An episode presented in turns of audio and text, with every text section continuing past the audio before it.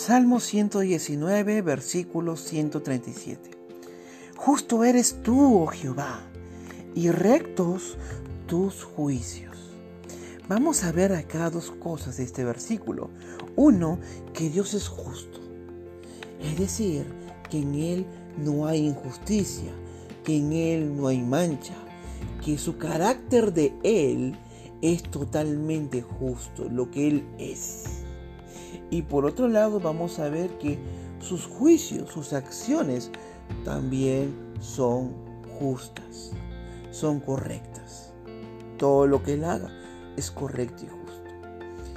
La palabra justicia puede sonar un poco idealista en nuestros tiempos. Y esto es debido a lo que vemos alrededor nuestro. Desde nuestros gobernantes hasta aquellos que nos rodean podemos ver la justicia, la injusticia. Y esto es preocupante, porque podemos ver cómo hay injusticia, injusticia, injusticia. Y podríamos creer que la justicia verdadera no existe. Pero déjame decirte que la Biblia dice que Dios es justo, mientras que el ser humano, su justicia, él mismo, puede ser quebrantada, es decir, puede ser corrupta injusta, lo que Dios es nunca podrá llegar a corromperse. Y esto nos anima bastante, ¿sabes por qué?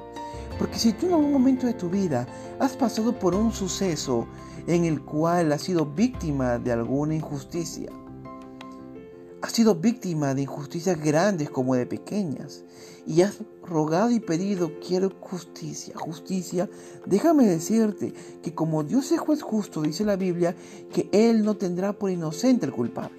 Es decir, que un día Dios hará pagar a todos aquellos que han sido injustos.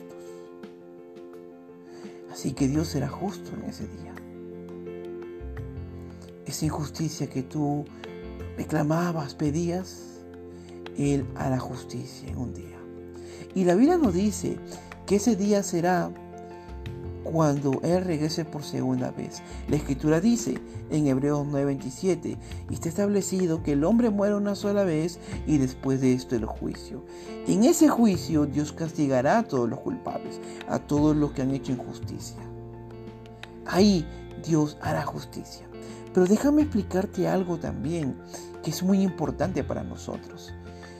La Biblia dice que también todos nosotros somos culpables, somos injustos. La Biblia dice en Romanos que no hay justo ni aún uno solo. ¿Y por qué? Es simplemente porque también nosotros hemos quebrantado los mandamientos de Dios. Hemos quebrantado todo lo que Él había mandado, todo lo que para Él era correcto, todos sus justos juicios que Él nos mandó, sus mandamientos, los hemos quebrantado. Por tanto somos injustos.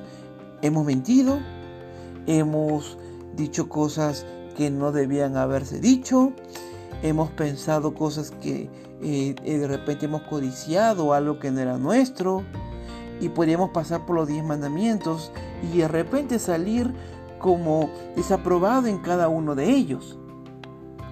Por eso somos injustos. Pero también el resultado de esto es lo siguiente.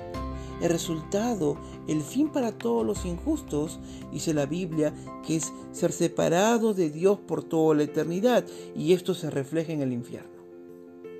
Pero Dios quiere mostrar su misericordia, y eso lo veremos en el próximo devocional. ¿Y sabes cómo lo demuestra? Lo demuestra enviando a Jesucristo a morir en este mundo.